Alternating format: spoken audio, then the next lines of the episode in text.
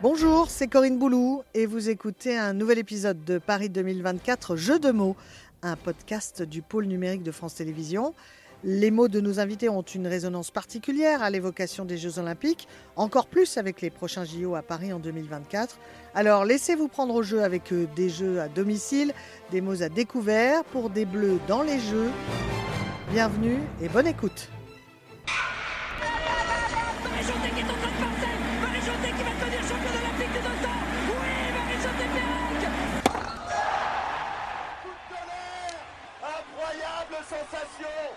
Petit frère s'est fait un prénom. Florent Manodou, champion olympique. Et l'or qui pleure. Allez les bleus, allez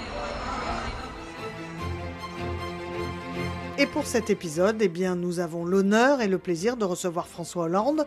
Enfin, c'est lui qui nous reçoit dans ses bureaux parisiens. Il n'est pas étranger à l'attribution des Jeux olympiques et paralympiques à Paris en 2024. C'est donc l'occasion de découvrir ses souvenirs liés au JO les championnes ou champions qui l'ont marqué et pourquoi pas inspiré. Bonjour Monsieur le Président. Bonjour. Avec un certain sens de l'anticipation, où serez-vous le vendredi 26 juillet 2024 bah, J'espère, si Dieu me prête vie et si euh, je suis euh, à Paris, je serai forcément à Paris pour l'ouverture des Jeux Olympiques. Et ce sera un grand sujet de, de bonheur d'abord partagé, parce que c'est un événement considérable pour la France et pour Paris. Et ce sera aussi une fierté, car euh, j'ai pu, à, mon niveau, lorsque j'étais président de la République, euh, contribuer à ce que ce rendez-vous ait lieu à Paris, après qu'il y ait eu beaucoup de, doutes sur le, projet lui-même, tant il y avait eu euh, des déceptions avec euh, plusieurs candidatures qui n'avaient pas abouti. On va y revenir. Effectivement, ce vendredi 26 juillet 2024, ce sera la cérémonie d'ouverture qui doit montrer et mettre en valeur la France et tous ses atouts et ses sportifs en avant. Quelle est l'épreuve à ne pas manquer, en tout cas celle à laquelle vous voudriez assister en 2024, François Hollande? C'est difficile de, situer euh, une épreuve en particulier et euh, euh, dès lors qu'on ne connaît pas encore tous les concurrents. Mais il y a une épreuve reine pour les Jeux Olympiques, c'est toujours le 100 mètres. Ça va très vite. C'est souvent le plus grand champion qui se détache à ce moment-là. C'est la course que l'on retient. Et donc, je serai, j'espère, à cette finale du 100 mètres. Il y a depuis longtemps pas eu beaucoup de Français participants. Ah, c'est vrai que c'est compliqué en athlétisme, hein. c'est un sport universel. Euh, je vais faire appel maintenant à vos souvenirs d'enfants, d'ados. Personne n'ignore que vous êtes un amateur de foot. Je sais aussi que vous appréciez euh, la boxe, le rugby, euh, la course à pied, la natation ou, le cyclisme, des sports olympiques en fin de compte. Est-ce que les Jeux olympiques avaient pour vous une place à part lorsque vous étiez enfant? Le football, le, rugby, euh, tous ces sports collectifs qui me passionnent, n'étaient pas des disciplines olympiques reines. C'était des disciplines, euh, d'ailleurs, où, les joueurs qui y venaient euh, n'étaient pas nécessairement ceux de l'équipe de France qui allait dans les compétitions les plus élevées. Donc ce qui m'intéressait dans les Jeux olympiques, c'était de découvrir, découvrir des disciplines que je n'avais pas jusqu'à présent eu à connaître, et de découvrir des sportifs, des champions, qui d'un seul coup éclataient alors que personne n'avait euh, anticipé leur réussite. Je me rappelle par exemple de Colette Besson, euh, forcément, j'avais 14 euh, ans, c'était les Jeux Olympiques de, de 1968, et elle n'était pas favorite, et elle euh, connaît un succès euh, extraordinaire. Nicole Duclos aussi à ce moment-là. Deux grandes championnes françaises, bien sûr que les spécialistes avaient sûrement repéré, mais que le grand public euh, découvrait. Donc c'est ça aussi, les Jeux Olympiques, ça vaut aussi pour des, champions étrangers. Je me souviens d'un Cubain, Rantorena, qui avait gagné et le 400 et le 800. Et là aussi, c'était une performance. Et donc, les Jeux Olympiques, c'est toujours un moment de l'exceptionnel qui euh, arrive, euh, qui arrive sur nos écrans, qui arrive parfois à la radio et qui nous permettent de rêver. Et c'est un moment que l'enfant attend pour justement rêver, s'évader. Oui, d'abord il y a beaucoup d'enfants qui, grâce aux Jeux Olympiques, vont faire des pratiques sportives inattendues. On se souvient par exemple quand l'escrime a gagné plusieurs médailles, l'escrime française, il y a eu plein de jeunes qui se sont euh, inscrits euh, dans cette fédération. C'est vrai aussi pour le patinage l'hiver, euh, c'est vrai pour la gymnastique. Et donc c'est très important que les Jeux olympiques, que ce soit les Jeux olympiques d'été ou les Jeux olympiques d'hiver, puissent donner envie de faire du sport. Alors justement, François Hollande, est-ce que vous êtes de ceux qui sont capables euh, de se lever en pleine nuit, en raison du décalage horaire, hein, par exemple des Jeux olympiques, pour suivre un match, un combat ou une épreuve olympique? Oui, alors je n'aurais pas à faire cet effort euh, en 2024 à Paris, ce qui est déjà un avantage. Mais oui, bien sûr, j'ai fait euh, souvent des levées très matinaux, voire même nocturnes, pour suivre une compétition de rugby lorsqu'elle était euh, dans un autre continent, ou pour euh, un match de boxe, je me souviens des matchs de Tyson en particulier. Et puis j'avais aussi une autre technique, au moment où il y avait encore des enregistreurs, je, programmais pour ne pas me réveiller à 3h ou 4h du matin, et bien sûr, euh, ça n'avait pas marché. Donc je m'astreignais à ce que je puisse assister des visous. Et, c'est vrai, le direct, il n'y a rien de mieux. Donc tant pis, euh, il faut accepter que pendant les Jeux Olympiques, euh, lorsqu'ils sont organisés euh, loin de nous ou des Coupes du Monde, bah, de se lever très tôt, la nuit, et de vivre intensément le match. Il n'y a ah. pas de différé. Oui, c'est ça. Ça, c'est le vrai passionné de sport. Hein. Oui, parce que c'est l'imprévu, c'est la surprise qui nous intéresse, pas simplement le, match.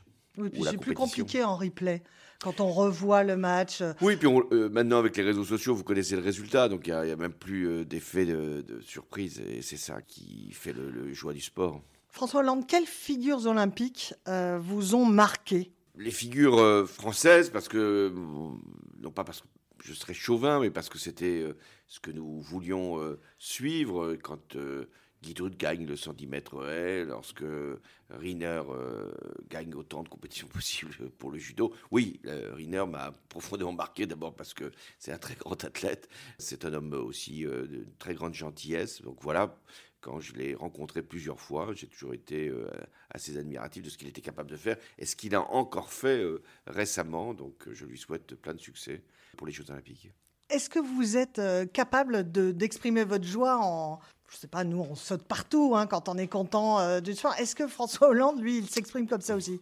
Non, je ne m'exprime pas forcément aussi intensément que d'autres, mais je peux être ému par une victoire. Je pense que ce n'est pas les explosions de joie qui comptent, c'est parfois les, larmes qui coulent, soit parce que euh, notre champion n'a pas gagné, soit au contraire parce qu'il a fait une performance extraordinaire et que ça nous émeut au plus profond.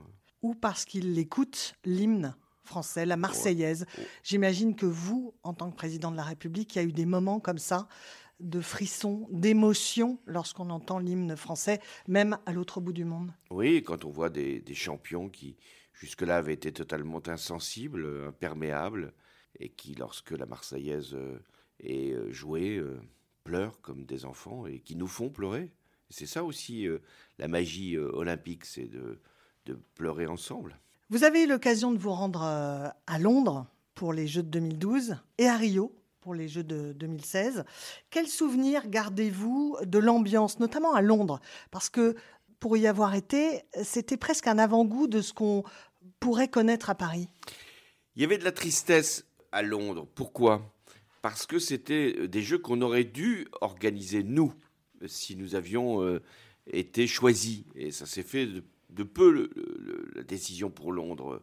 C'était euh, entre Paris et Londres que ça s'est euh, longtemps euh, hésité à, choisir pour les sélections. C'était en 2005. C'était en 2005. Alors c'était triste et c'était aussi joyeux parce que on se disait peut-être que d'abord on va montrer ce qu'on est capable de faire chez les Britanniques et deuxièmement peut-être qu'on peut reprendre l'idée. Et c'est là que ça a émergé euh, avec beaucoup de prudence, beaucoup de précaution, parce qu'on ne voulait pas, euh, une fois encore, connaître l'échec. Mais j'ai senti à, Londres que la petite flamme de la candidature pouvait reprendre. Qu'est-ce qui vous a donné ce sentiment? D'abord les dirigeants eux-mêmes du mouvement olympique français qui euh, n'étaient pas découragés et qui se disaient pourquoi pas. Des athlètes qui se sont dit mais c'est vrai, ça sera le centenaire de Paris 1924, 2024, il y a du sens. Enfin, parce qu'on avait besoin de se retrouver tous euh, pour une grande compétition à Paris. Je savais que ce que ça représentait aussi euh, sur le plan économique. On était dans une période de, euh, de crise. Donc pour toutes ces raisons, de discussion en discussion, euh, d'interpellation en interpellation, il y avait cette, cette envie qui, qui reprenait. Donc j'avais cette volonté avec Thierry Ray, qui, qui était mon conseiller à l'époque à l'Élysée, lui-même champion olympique, et eh bien de, de nous prêter à l'idée d'une candidature. Et quand j'ai vu que ça s'amorçait, justement à Londres, eh bien, il, y a eu euh, ce mouvement qui a pris quelques mois. Il fallait convaincre, euh, y compris la mairie de Paris, parce que c'est elle qui déposait le dossier.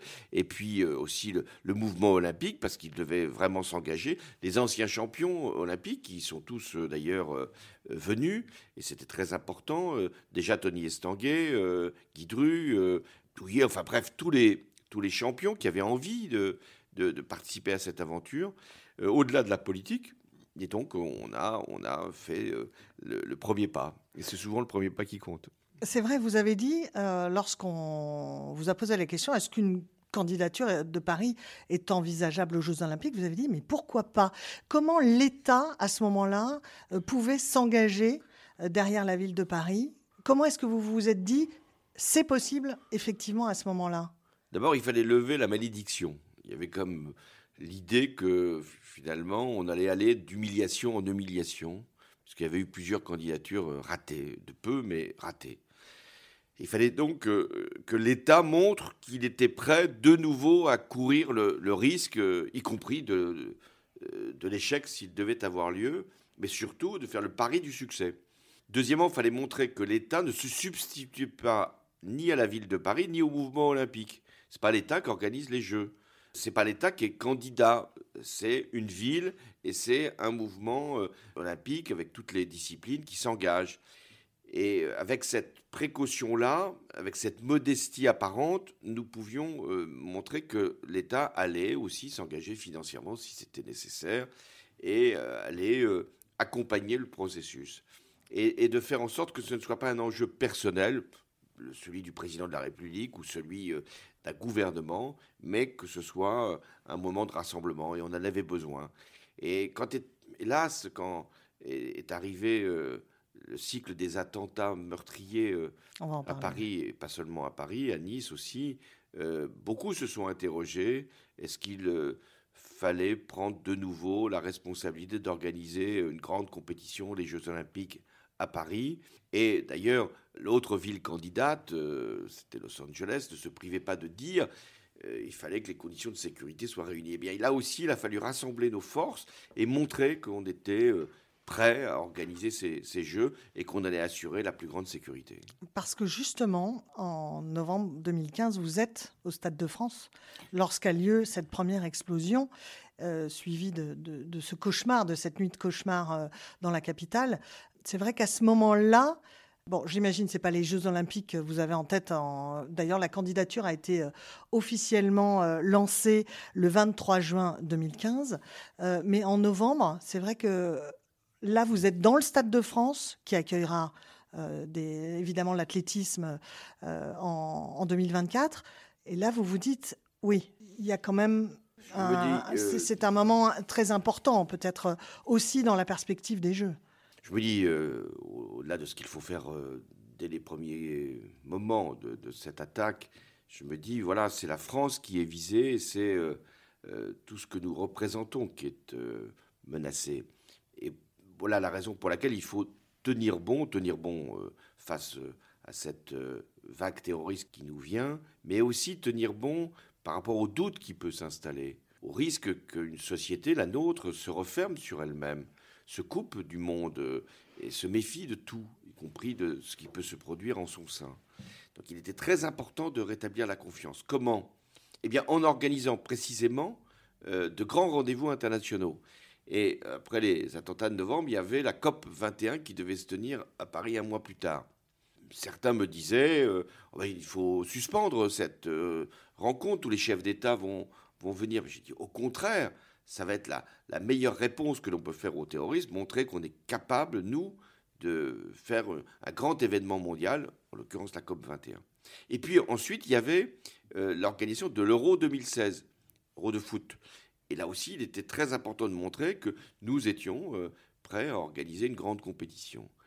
Et puis avec toujours euh, un aléa, quelle sera la situation du monde en, 2024 Nous sommes euh, là en, en, 2023. Dans un an, qu'est-ce que sera la situation en Ukraine mm. Qu'est-ce que fera la Russie Où en sera la Chine Qu'est-ce qui peut se passer au Moyen-Orient Donc si, si, on intègre tous ces événements, eh bien, on doit être de toute façon prêt à prendre toutes les mesures nécessaires et aucun pays ne peut se dire euh, à l'abri de ce qui peut se produire euh, dans le monde. Nous sommes tous concernés. D'une certaine façon, il n'y a pas de lieu qui serait sanctuarisé. Mais vous pensez donc qu'on a tiré les enseignements de ce qui a pu arriver pour justement sécuriser les sites olympiques? Oui, il ne faut pas oublier, puisqu'on parle de l'histoire, que les Jeux olympiques ont été la cible d'une attaque terroriste euh, terrible, Munich. Mm. Et donc, euh, il y a toujours euh, une volonté pour certains fanatiques d'utiliser un moment, un moment euh, mondial, un, moment de grande ferveur pour créer le choc et l'effroi. Donc voilà pourquoi euh, il y aura nécessairement des mesures de sécurité très strictes qui seront prises. Je vais revenir à votre visite à Londres en 2012. Vous avez eu l'occasion d'aller euh, d'aller voir des, des, disciplines, euh, de humer l'ambiance qu'il y avait dans les, dans les stades, dans les gymnases, à l'extérieur. D'abord, je suis allé au village olympique déjeuner.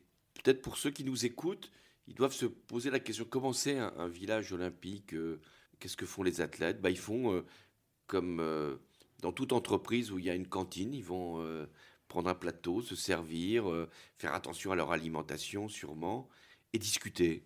Et donc je me suis mis à la table, je me rappelle c'était des, handballeuses qui étaient là, et on a, dit, on a échangé, puis après j'ai été voir d'autres athlètes, cyclistes ou autres.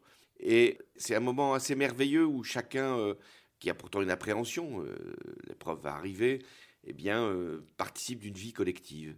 L'équipe de France, ça veut dire quelque chose. Ça veut dire qu'un athlète n'est jamais seul, qu'il y aura, au-delà de son entraînement, euh, une participation collective à un événement qui est forcément un des plus beaux moments d'une vie de, sportif. Après, je suis allé sur un bassin. Alors là, c'est tout à fait étrange. Là, en l'occurrence, en 2012, c'était un bon millésime.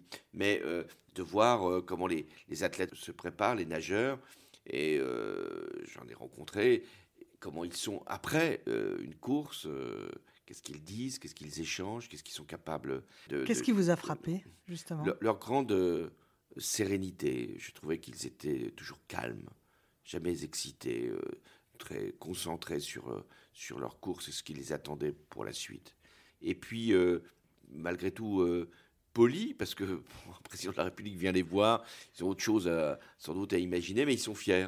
Ils sont fiers parce qu'ils se rendent compte qu'ils vont représenter la France. Je suis allé aussi aux Jeux paralympiques, pareil, où les champions, championnes, en l'occurrence j'avais assisté à une course d'endurance, d'athlétisme, et donc après de, les voir, de les entendre, de savoir que j'étais là, euh, c'était aussi très important pour euh, le mouvement paralympique. Oui, le paralympisme, important, hein, vous qui êtes à la tête d'une fondation qui soutient justement euh, des projets de solidarité et d'inclusion, ça c'est aussi un moment, ça va faire progresser les choses en France grâce aux Jeux? Oui, d'abord les techniques évoluent. Et, donc grâce aux, Jeux olympiques, on peut donner à, ceux qui ne seront jamais sportifs, tout en étant handicapés, bah, des moyens de, de vivre mieux leur euh, existence, malgré euh, la contrainte que représente un handicap, et puis d'avoir une confiance en soi. Si on est capable finalement de, remporter une épreuve de tennis, une épreuve de football, si on est capable de se surpasser, eh bien, on doit être capable aussi de,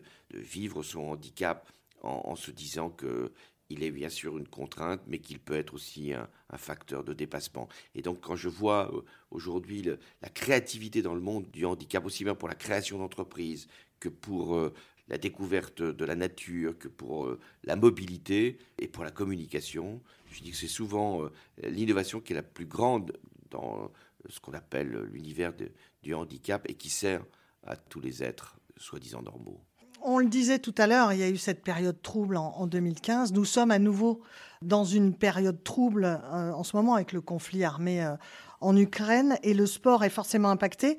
La Russie de Poutine doit-elle être exclue durablement des Jeux, François Hollande? Bah, nous verrons bien ce qui sera décidé hein, en 2024. D'une certaine façon, c'est une pression que nous devons exercer. Vladimir Poutine euh, a un rapport euh, très intense avec les, Jeux Olympiques. Euh, Souvenons-nous de ce qu'il avait fait pour Sochi. Scandale euh, de dopage étatisé. hein, et c'est pour de- ça que les athlètes sont exclus, sauf euh, ceux qui arrivent à, à pouvoir euh, se présenter sous bannière neutre aux Jeux Olympiques. Mais sinon, la Russie euh, n'y est pas, est au banc hein, de- des nations. Ça, c'est souvent la tradition la pire du soviétisme, hein, c'est-à-dire la performance pour la performance, gagner des médailles pour flatter le patriotisme, le nationalisme. Et donc, c'est pour ça que la Russie a eu un rapport avec le dopage tout à fait, euh, non pas ambigu, tout à fait euh, clair, c'est-à-dire qu'il y a eu des, produits qui ont été administrés, des, preuves qui ont été camouflées, mais Poutine, euh, il veut que son pays soit participant. Donc c'est aussi un élément pour lui faire entendre raison par rapport à ce qui se passe aujourd'hui en Ukraine. Le président Macron lui estime qu'il ne faut pas politiser le sport en référence aux polémiques liées à, l'attribution du, Qatar, la Coupe du Monde qui a eu lieu euh, en, novembre-décembre. Euh, ces questions-là, dit-il, il faut se les poser quand on attribue l'événement. Est-ce que qu'est-ce que ça vous inspire? Ben, pourquoi il y a des pays, pourquoi il y a des villes qui veulent absolument organiser des événements? C'est pas simplement pour euh, une attractivité économique, c'est aussi pour un rapport politique, pour avoir un moment, une, une lumière qui soit portée sur leur propre euh, pays ou leur propre univers. Pour ça que la Russie a voulu euh, avoir euh, un certain nombre de compétitions. euh, pourquoi la Chine est très in- intéressée pour euh, accueillir des jeux ou euh, des championnats. Et c'est pourquoi le Qatar a, dépensé autant d'argent pour avoir la Coupe du Monde. Donc bien sûr que l'attribution des Jeux, c'est à la fois un enjeu politique et aussi euh, une sélection politique. D'une certaine façon, euh, le choix du Qatar a été un choix politique. Alors, pour terminer euh, notre échange sportif olympique, François Hollande, je vais vous proposer un petit quiz olympique. Cinq questions, pour vous aussi d'ailleurs qui nous écoutez. Euh, la première, c'est quelle est l'équipe de France de sport co, sport collectif, championne olympique en titre? Alors, je vous donne un petit indice pour vous tous, pour vous aussi, François Hollande. Ce sont des barjots devenus experts. Handball, Facile. hmm, facile. C'est ça, le sport co, c'est une tradition aussi en Oui, France. et le, hein. hand- et le hand a toujours été une très belle euh, discipline pour euh, la France, pour les hommes comme pour les femmes. Tiens, vous qui êtes un passionné de foot, hein, quelle est la dernière équipe à avoir remporté le tournoi olympique dans cette discipline? Alors, je vais vous donner un indice, mais là aussi, ça va être facile. hein. Maracana, Hmm. samba, Bon, c'est le Brésil, bien sûr. doublement en or, à Tokyo, et avant à Rio, avec un Neymar champion olympique en plus. Hmm. Le Brésil, euh, quand il ne gagne pas la Coupe du Monde, gagne les Jeux Olympiques. en foot, hein. C'est vrai que c'est une nation euh, plus, on va dire peut-être plus euh, footballistique que- qu'olympique. La dernière française championne olympique en natation, un indice, c'était en 2012 à Londres, où vous étiez, euh, François Hollande. Alors, euh, là, vous me collez. Une championne du 400 mètres euh, qui n'est plus euh, aujourd'hui Oui, de ce voilà, monde, je, je pensais à elle, Camille Muffin. Oui, parce que je pensais à elle compte tenu de ce qui s'était passé, le drame qui s'était produit. Ouais. Et je, je me refusais donc à prononcer presque son nom. oui. Ouais, c'est vrai que c'est une, un- une tragédie pour le, pour le sport français. en- euh, la- le décès de Camille Muffat avec Florence Artaud et Ouais, Alexis. Vastine, qui était euh, lui Oui, oui, aussi dans- euh, aux Jeux Olympiques. Une euh, légende olympique de l'athlétisme, on, en par- on en parlait, mais il y en a plusieurs. Ah oui, là, il y en a plusieurs. Et Lars- Lewis, euh, Voilà. Usain Bolt, enfin, il y a 100 mètres nécessairement. Ouais, exactement. Usain Bolt, jamaïcain, euh, huit médailles d'or de Pékin 2008 à Rio 2016 en passant par Londres 2012, c'est phénoménal. Oui, Et enfin, la discipline olympique qui rapporte le plus de médailles à la France. Alors, un indice, un sport pour fine lame. oui c'est l'escrime. Il y a eu des bonnes euh, années, il y a eu des mm, années plus décevantes. Et alors là, je suis beaucoup euh, l'escrime, notamment par équipe. Je trouve que c'est euh, vraiment quelque chose où on comprend rien et on est quand même très heureux. On voit pas les touches, mais on, comprend que on a gagné ou on a perdu à voir l'attitude des bretteurs, donc voilà, ou des épéistes. Donc je suis très bon spectateur de cette discipline. Je m'efforce de la comprendre. Merci à vous, François Hollande, euh, président de la Fondation La France s'engage, de vous être prêté au jeu. Euh, Rendez-vous donc à l'été 2024 hein, pour les Jeux Olympiques et Paralympiques. Donc à tout à l'heure.